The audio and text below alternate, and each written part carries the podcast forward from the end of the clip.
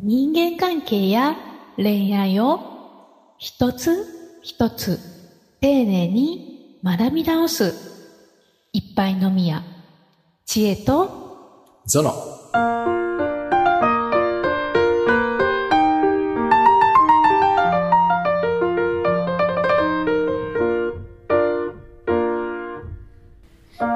ナチュラルにうん。こちらが小馬鹿にされているように感じる言動をする男性についてどう接したらよいでしょうか？というお悩みが、えー、ラッコさんから届いております。ナチュラルにってのがいいね。でも悪気がないとかそういうことなんですかね、きっとね。うんナチュラルにがいいですね。細かにする言動。おー、はいなるほどね。うん。はいわかりました。さて、人間関係と恋愛を一つ一つ丁寧に学び直すいっぱいのみや知恵と、ゾノ。この番組は人間関係や恋愛にまつわるあれやこれやのお悩みや雑学をほっこりクリエイターを目指す知恵と、グッドバイブストレーナーの倉園がわちゃわちゃと話していく。心地よい人間関係を作るためのポッドキャスト番組です。知恵と、ゾノ。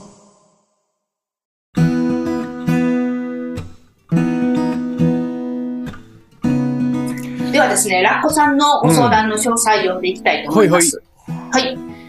プラドルさん、チェさん、こんにちは。ういつも楽しい番組をありがとうございます。はい今日は知人とのコミュニケーションについてご相談があって投稿しました。はい。知人男性は私より3つほど年上で趣味を通じて知り合いました。うん。そこから時折 LINE が来るようになりました。うん。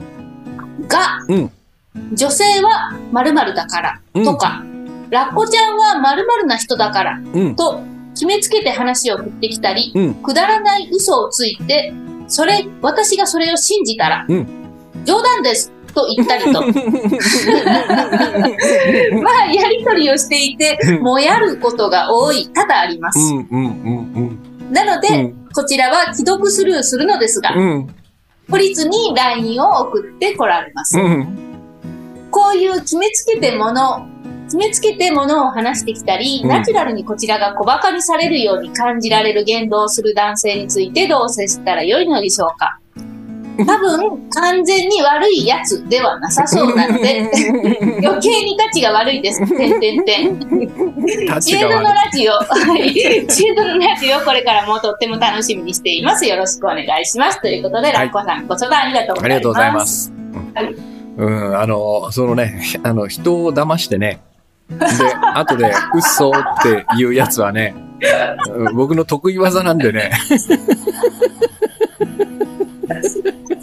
じゃないですか、じゃあ。いつもあの、矢部聖子さん、ねスタッフの矢部聖子さんが、うんこの技にすんごい引っかかるんですよ。そうなんですうね。ん、ななもうね、なんか、100個は言ってると思うんだけど、1個も覚えてないんですけど、よく時事ネタとかにこう絡めて、あとなんかそう。そうそうそう、はい。あとなんかその、変なネーミングを考えついて、はい。それはなんとかって呼ぶんだよとかって、ね、えー、そんな変な呼び方するんだ、みたいなことで。信じるとか。あとあの、ここのお店に行ってなんとかって言うと、なんとかをトッピングしてくれるらしいよとかっていう、そういうガセネタを。言って、え、本当にじゃあ今度やろうみたいなね。さすがにあの、言わせるまでは放っておかないで、言う直前ぐらいに嘘に決まってるでしょって言うんだけど。これはね、悪気は全くないですね、僕の中にはね。ココミュニケーションっていうか冗談ですね。うん、なんかその、うん、なんだろうね。まあ、まあ、その、これを信じる人と信じない人がいるんですよ。はい。うん言ってもん嘘でしょってすぐにこうバレる人もいるんだけど、なぜかその矢部聖子さんも多分そのラッコさんもそうなんだけど、うん信じちゃうんだね、きっとね。それがもう楽しくて楽しくて仕方ないというかね。純粋、純粋なんですね。うんそうなんだよ。ラッコさんはもももやってらっしゃいます。まあ、それだけじゃないですけどね。なんかちょっとその、決めつけてこられるみたいな感じちもおっしゃってましたけど。なんか、あの、例えて言うならばね、あの、加山雄三の君といつまでもが、あの、リバイバルヒットして全米でナンバーワンになったよとかいう感じなんですよ。マジで？マジで？みたいな。いやー、なんかね、あの声が、その、米国人にものすごく響いた。なんで今まで日本でこの歌手を世界に売り出さなかったんだ、みたいなことを、今、その、ワールドニュースでやってる、みたいなことを言う。だからもう、こんな子いけどアメリカ人があの、二人を、ってみんな歌ってんだよって。英語版もあるよ。two of us とか言ってる。そこまで言うと信じるんだよね。え、two of us なんだ、やっぱり。とか匠、匠その嘘が結構、そうそうそうそう結構その、作り込んでるんだよね。そう。はいむ向こうでは U 加山と呼ばれてるとかね。なんかそういう ディテールをどんどんどんどん増やして話しながら思いつくからさ、もう細かく細かくこう詰めていくと、もう本当に、もうなんか YouTube で探し始めたりする。みたいな。そこら辺で、んなわけないじゃんっていうっていうのが、こう、お落としになるんですけどね。で、その後どうなんですかもうみたいなもう、感じ、になるんですかもう信じて人に言ったらどうすんのよ、みたいなことで、いつもこう終わるっていうね。危なく人に言いそうになったみたいなもうそういうなんか、コースですね。コースですね。まあこれはだから振りとボケとオチなんですよ。要はね、笑いの。だからここはちょっと、僕がやるだけにね、あのーそ、そこはあまり咎めないであげてほしいなという、そんな感じですね。これでちょっとラッコさんの代弁をしていいですうか、んうんうん。なぜそんなことをするんですか？うーんなんか、根が意地悪なんですよ、やっぱり。えーそう、そういう、そうなんですかうん。だから、ここはね、もう本当になんかね、僕はこう、こう、いわゆる天使のような人とさ、そうでない感じの人みたいな、こう、分け方がね、自分の中にちょっとあってね。なんかピュアな人って感じかな。そういう人はこういう悪悪さ絶対しないんですよ。で、僕はちょっとやっぱりね、その、意地悪がこう、ぐっと入ってるんだよね。いいじるみたいなこそうとそうそうそう。まあ簡単に言うとさ、あの、えっと、ドッキリあるでしょ？ドッキリで爆笑できる人と、えー、ちょっとか痛くないかわいそうじゃないってこう、笑えない人と、やっぱ2種類いるじゃん。で僕は、ね。はどちらかというと、その、うん。きつければきつほど笑ってしまうタイプなんですよ、子供の頃から。なるほど、うんなるほど、なるほど。うんはい。まあだから、こんなグッドバイブスとかでこうバランスをとってるのね。このままだと ひどい人間になってしまうから。そういう、そういう感じになるんですそうそう、本当そう、本当そうなんですよ。もし僕が、そのピュアな天使タイプであれば、こう、こんなのわざわざ本にしなくても、そのように生きてるから、当たり前じゃん、そんなの、みたいな感じなんだよね。これを放っておくと、人を傷つけまくってしまうから、ちょっとこうね、えーまあその自戒の念も込めて本を書いたりしするわけですよ。私は、はい。単純にコミュニケーションの一つとして使ってるのかと思いましたが。うん、そう、そう、いそうなんだけど、嘘をつくっていうのは、うんはい。うんそうなんだけど、いろんなコミュニケーションの方法があってさ、これを選ぶ人っていうのはやっぱりちょっとそういうところがあるんだよね。ね。うん。騙して喜ぶみたいなさ。うん。本当でもここはね、わ僕は本当悪気はないとお思うんだようね。んうん。うんで、そのラッコさんが矢部さんと同じようにうん、この騙されやすいタイプであるということに僕は価値を見出してほしいなと思う。こちらがピュアなんです心がピュアっていう。そうそうそうそうはい。だから、ぼこういう僕ら、僕みたいな人はそのピュアの人を見つけるわけよ。探し出して。そして、えっと、そういう嘘をついて喜ぶって。だから、そこに引っかかったということは、もう、あなたは天使ですって言われてるのと同じ。ものは言いようなんだけどさ。もう、もうヘッとした直後に、あ、そういえば、みたいな。そうそうそうそう。だからなんかそのね、やっぱりこう、いきなりもう疑ってかかって、そんなあるわけないじゃん、みたいなね。そういう人にはやらないからさ。そうですよね。そうそうそうそう確かにそうですよね。うん。やっても面白くないし、うんうん、もっと巧妙にやらないといけなくなって大変なことになるから、ただの嘘になってしまう。ただの嘘。ただの嘘だただの。うん、そうそうそう。うん。だから、そこはね、なんか、そういう、それはでもね、おあの、なんつうの、あながち、その、悪くない捉え方だと思うんですよ。こういう嘘に引っかかってくれる人ってのは、やっぱピュアなんですよ。うん。だから、うん、貴重な存在です。というところで、ちょっとここは置いときたいな。そうですね。もうここはエンジェルで置いときましょう。うんはい。僕はその、オーソリティなんでね、その、その、だ 騙しの。おオーソリティってどういう意味ですか？え、うんもうなんか、あーはい。おオーソリティ、うん、対価。タイ、タイなんですか対価。タイ、対価ですね。タイか。対価。対価うん、大大家みたいな。対価。うんもう、もう。あ、の大家さん。はい。うん、た対価。大家 じゃなくて対価。専門家の大きいやあ、専つ。門家ですね。うんはい。タイか。そうそうそうそう。うん。そう。でまあ、そこは置いとこ、はい置いときましょう。まあね、はい。ラッコさんには申し訳ないんで、僕に聞いたのが悪かった。はい俺もやってますみたいな話なんで。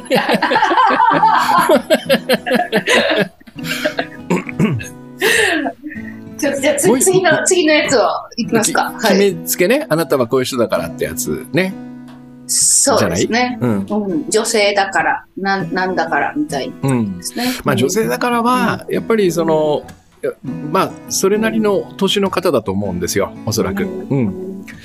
これはもう時代でしょうね。やっぱこのジェンダーという認識の中にね、やっぱ男性女性という、その大きくこう分け、分け隔てるっていう中で育ってきてますから、ここはもうしょうがないんですよ。で、もちろん、時代が変わればね、えー認識も変わっていくし、まあ時代が変わるというよりも先に僕らの認識が変わっていくっていうかね、これはいいこと。よくこの番組でもね、ジェンダーの話はしましたよね。ね。体に紐ついてるとそこを見ないっていうのはこれから僕らの課題じゃないかっていうね。えーでも、でも、まあその、ポロッと出ちゃうんですよね、そこはね。これはもうなんか、ある種の文化、習慣、慣習、えーそれから土地によっても違うね。やっぱ僕が育った北九州とかは九州男児という言葉があるようにね、九州でもね、やっぱこう、南の方に行くと、この感覚が僕の、僕のこのニュアンスが強まってる感じがするね、やっぱね。熊本とか鹿児島の友人は、もっと僕よりもそこがぐっとこう強いというかね、男というこの認識というかね。えー別にその女性をこう、なんていうかな、こう下に見ているというよりは、男なんだからこうしなきゃいけないみたいな、ある種の責任感、義務感をこう背負わされてる感じ。うん。これも、まあ、その当事者としてね、男として言わせてもらえば結構きついことでもあるわけよ。うん、うん、そうですよね。うん。例えば僕はフリーランスをやっていてね、まあ、たあの稼げない時とかもあるんだけど、そこでやっぱり、その、じゃあ、そのね、あの、パートナーに、えーしその経済面は全部任せて、僕が家のことやるわとか、やっぱなかなか言いにくいマインドがある。本来関係ないはずなんだよね。だとしたらね、どちらがその支えててもいいはずなんだ。経済面をね。でもなんかそれだと家でものすごいこう情けない存在のようになるような感じがするという教育を刷り込まれてるわけですよ。うん。だからまあそこをね、手放していきたいなと僕も思思ってるんだけどね。えーそこはそのぐらいしか多分理由はないと思うんですよね。だからもし、まあ機会があれあればね、あと、もう、もう単純に、もうそういうことあんま言わない方がいいと思いますよって言ってあげるのがいいと思う。それはその、私にということではなくて、このある種の時代の流れの中でね、やっぱ、うん出るとこ出たら、それでひどい目に遭う可能性もあるじゃない。うんそうですね。うん。公の場とかでね。でもそういうのってポロッと出るんだよ、やっぱ。うんそうですよね。うん。うん。うん。だから、そこはもう、なんだろうね。こう、やっぱ、昔の人ってやっぱ、あの、言葉遣いとかも結構やばかったりするじゃない？うん。それ、ですそ。その言葉使っちゃダメよ、今は、みたいな。のってああるじゃない？それは、やっぱその都度その都度ね、その若い者の務めとして、今それダメ、アウトだよっていうことは、あの、教えてあげたらいいと思うんだよね。まあそこは愛を込めて、それ今アウトですよ、みたいなことで、えー対処すればいいんじゃないかな。うん。うん。でも、でも多分、多分だけど、彼女はそこ分かってて悪気がない、なさそうって言ってるでしょ。そうですね。悪い、悪いやつ。最後は悪いやつになってましたけど。そうそうそう。あと、あと、その、ね、その、受け取る側にも、やっぱり、その、なんつうのかな、育ってきた環境の中でね、えー僕は男だからわからないけど、千恵さんとかさ、女性はもしかしたらそういうことで不利を被ってる可能性もあるじゃない？女だからねとかね、女のくせにとか、おあの女の人な、女なんだからちゃんとしなさいみたいなことを厳しく家で言われてきたりとかさ、あとは例えばその兄弟がいて、男兄弟、弟とかお兄ちゃんがいてね、で自分が女性。で、この二人の扱いがなんか違うとかね、親戚、親とかね。で特にそのもっと上の世代は、その男の跡取りができたみたいで喜ぶじゃん。うん、ちょ、ちょ、やっと男が生まれた。たみたいな。で、私もうすでにいたんですけど、みたいな。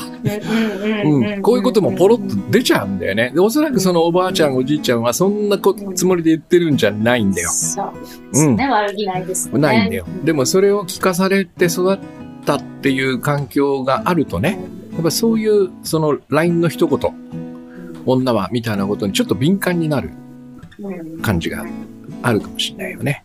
だからまあそのあたりをこう踏まえつつ、まあこれはそんなにここでこう突っかかってもしょうがない。うんまあまあその女男性のためにね、そういうこう不用意な発言をしないためにも、それはアウトよぐらいでいいんじゃないかなと。そんな感じ。うん。なかなか変わらないですね。うん。変わらないというか、本人が何かしらのタイミングで変え変えようとか、痛い目に遭うとか、そういう時に変わっていく感じですもんね。うん。まあまあ、よ、よく考えてみれば、そんなのって誰が決めたのっていうことだし、うん僕はやっぱりいつも言う言うように、その、その体というのはね、えっと、僕らの、その、あ何かを表現する道具だから、本体は思いの方なんでね、思いに男女みたいなのはないだろうと。どっちでもいいじゃん、みたいなね。そんな感覚が、多分、まあ、これから大事になってくるんだと思いますけどね。うん。なんかこの、えっと、ちょっとこの話はまた別の機会が、もしはいはい今日時間があったらで、うんちょっと次に、次ねはい、お願いします。はい決。めつけるってやつだっけ？うん次は、なんだっけ？そうですね。次は、えー、ラッコちゃんは〇〇な人だからと決めつけて話を振っていきたいですね。ここれはね、あのーうん、そうだな。これは僕は恐れは不安かなって気がするね、やっぱね。うん。ちょっと本人は全く自覚してないと思うけど、そう、前回か前々回、その答えがわからないと怖いって話をしたじゃん。恋愛の話だっけな？うんあれ、答えが欲しいのはやっぱり不安だからでしょ？うん。だから僕らはその人と出会って話すときに、まあいつも僕が言ってるように本当のことはわからないんですよ。相手が何を考え、どんな人かっていうのはね。だからそれだとその距離感も保てないし、どう接していいかもわからないから、自分の中で決めたいのよね。えー、チエさんってのはこういう人だからっていうさ。これは自分の中に作ったその人の像であって、まさに心象なんだよ。うん。だからなんか、そうだな、イメージで言うと、現実の人間がいるじゃん？知恵さんとかさ、矢部聖子さんとか僕の周りに。その人の、なんかフィギュアみたいなのを作って、で、そこにもう特徴とかを全部こう、インストールしておいて、これを体の中にいっぱいコレクションしてるような感じなのよ。で、本人を見てるんじゃなくて、自分が作ったそのフィギュアを見ながら、ああ、知恵さんってそういうとこあるからねって言ってるわけ。でも、この感覚がないと、やっぱり怖いんですよ。正体不明の生き物と喋ってるような感じでね。だから、その、えやっぱり、まあ、一つは、そこに至る前に、え自分っていうのはそういうものを見極められる能力を持ってるんだっていうふうに多分認識したはずなんだよ。うん。こういう人を見れば、あ、この人はこういうタイプ、こういうことでこんな考えをするっていうのを割と自分は、うんと、早くね、分析して解析できるみたいな、そんな自負を持っているんだよね。で、ここは多分その頭の良さみたいなものにきっとこう頼りながらね、えーやってきた。これもやっぱり恐れは不安なんだよね。だから本当はわからないというまま、へえ、すごい面白い人だねっていう感じで見ていればいいんだけど、それをこう決めつけないとちょっと落ち着かないっていう、そういうのの表れなんじゃないかなと思うね。うん。相手側がってことですよね。そうだね。だから僕僕らもその、なん、出来事とかさ、事件とか、なんかそういうものを解釈したがるじゃん。これはこうだからこうなってるんだよとかさ。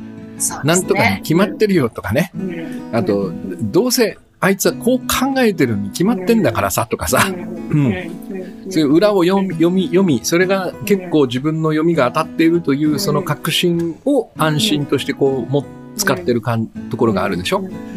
うん。なんかそのフィギュアに書かれたうん何か取扱説明書みたいなものが、うん。こう、地雷を踏まない手段だったりとか、そうだね。あの、喜ばせる方法だったりとかっうん。ていう、なんかこう、これがないと、この人とは接することはできないみたいな。なんてそうね、そうかもしれないね。ね。うん。で、当然だけど、そうすると、ちょっと自分が上にいるでしょ、やっぱり。お見通しだからさ。ああ、そうですね。もうこの人を手のひらに転がすみたいなことですよだから天なんだよ、どちらかっていうと。で、僕ら地にいて、その天の視線から見て、はい、知恵はこうなんだから、こうすればいいんだよ、みたいなことをこう、言っている。なんで天に登らなきゃいけないかっつったら、やっぱり怖いからだよね。これはね。そこの位置をキープしておかないと落ち着かないという、これもやっぱり習慣なんですよ。さっきのジェンダーの話と同じようにね。まあ、要は、こんなものをみんな僕らは、もう100個も200個も持ってるってことなのよ。うん。で、たまたまそういうのが多くの人に嫌がられる特性か、そうでないかの違いだけなわけ。で、やっぱり決めつける上から目線みたいなのは、こう、なんつうの、みんなが言うじゃん、よく。そういうのは嫌だ、そういうのは嫌だとかさ、そうですね。マウンマウントを取るタイプの人とか。だからちょっとこの、不人気特性なんだよ、それは。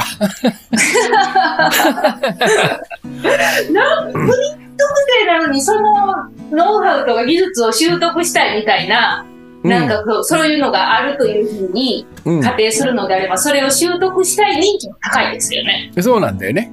そ、そ、そね。それがやっぱり、こう、自分を、の身を守るのに有効だという、これ、うん。あある意味その人気特性でもあるわけよ。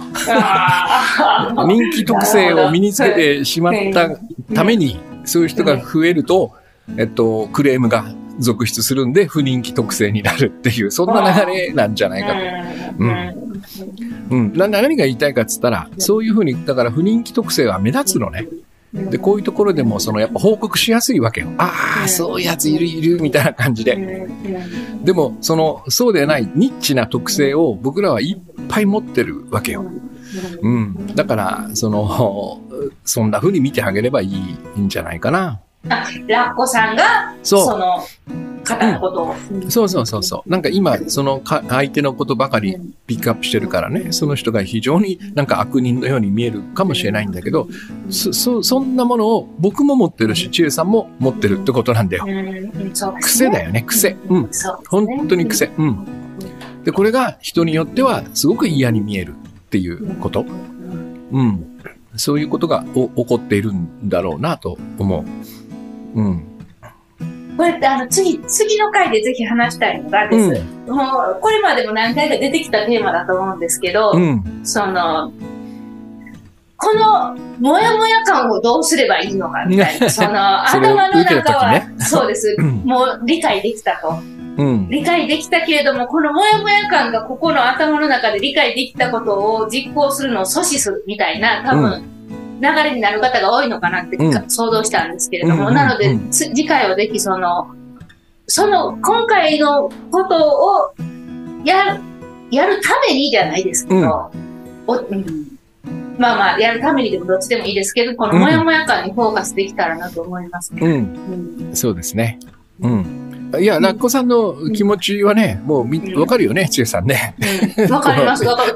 うん。多分誰もが似たようなことを思ったことあるんじゃないのかなとうん思います。。お思いますね。うんだから、そ、の、まあ、これは人に多分よるし、その二人の関係にもよるんだけどね、うんさっきのその、なんだか、例えばジェンダーで言えば、それ、今アウトですよ、みたいな開始が一つあるんじゃない？うん、で、えっと、まあ、あの、ラッコちゃんはこうだからねって言われたとき、うん。うん。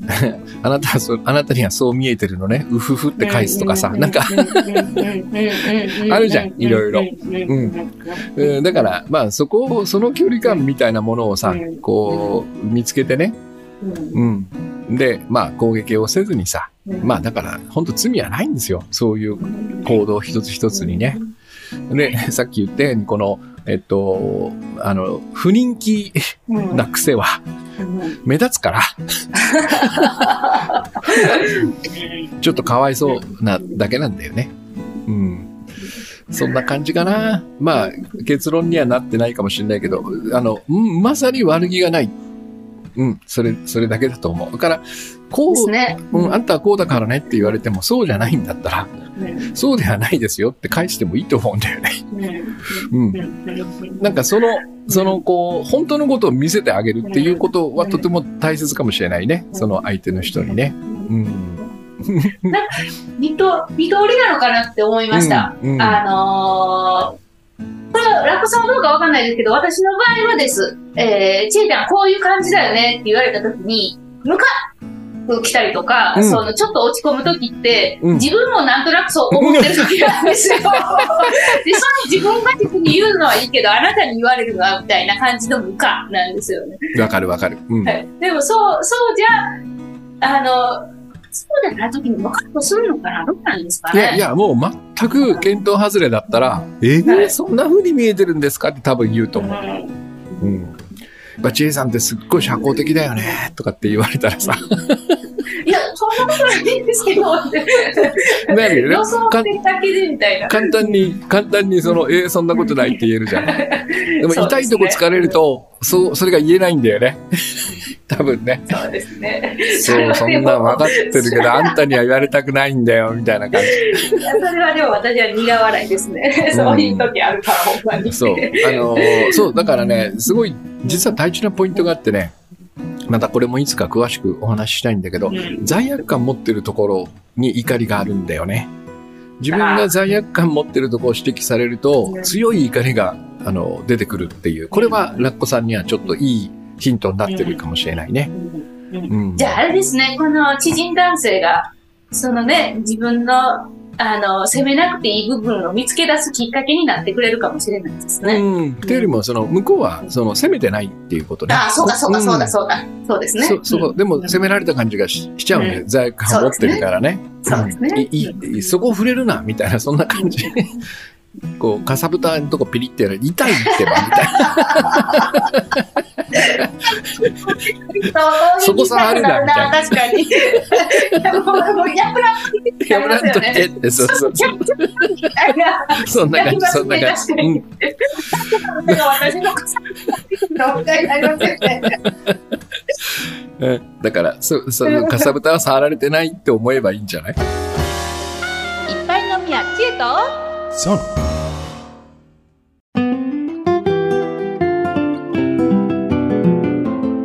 この話は深いし、なんかこう、こういうことちょっと、なんかこう、笑いながら話せたらいいなと思いますね。そうですね。うん。はい。うんはい。ということで、えーうん今回はこんな感じで、次回はちょっともやもやにフォーカスできたらなと思います。うんはい。はいさて、このポッドキャストでは、あなたからの、えーこういうラコさんの、こう、もやもやしている感じだったりとか、あの、そう悩んでないんだけど、なんかちょっと、あの、もやってるんだよなっていう話とか、えーぜひぜひ、えーお便りから、えーお送りいただければと思います。はいえー知恵殿で何かしら、こう、わちゃわちゃと話していけたらと思います。では、えー今夜もいい夜をお過ごしください。さようなら。さよなら。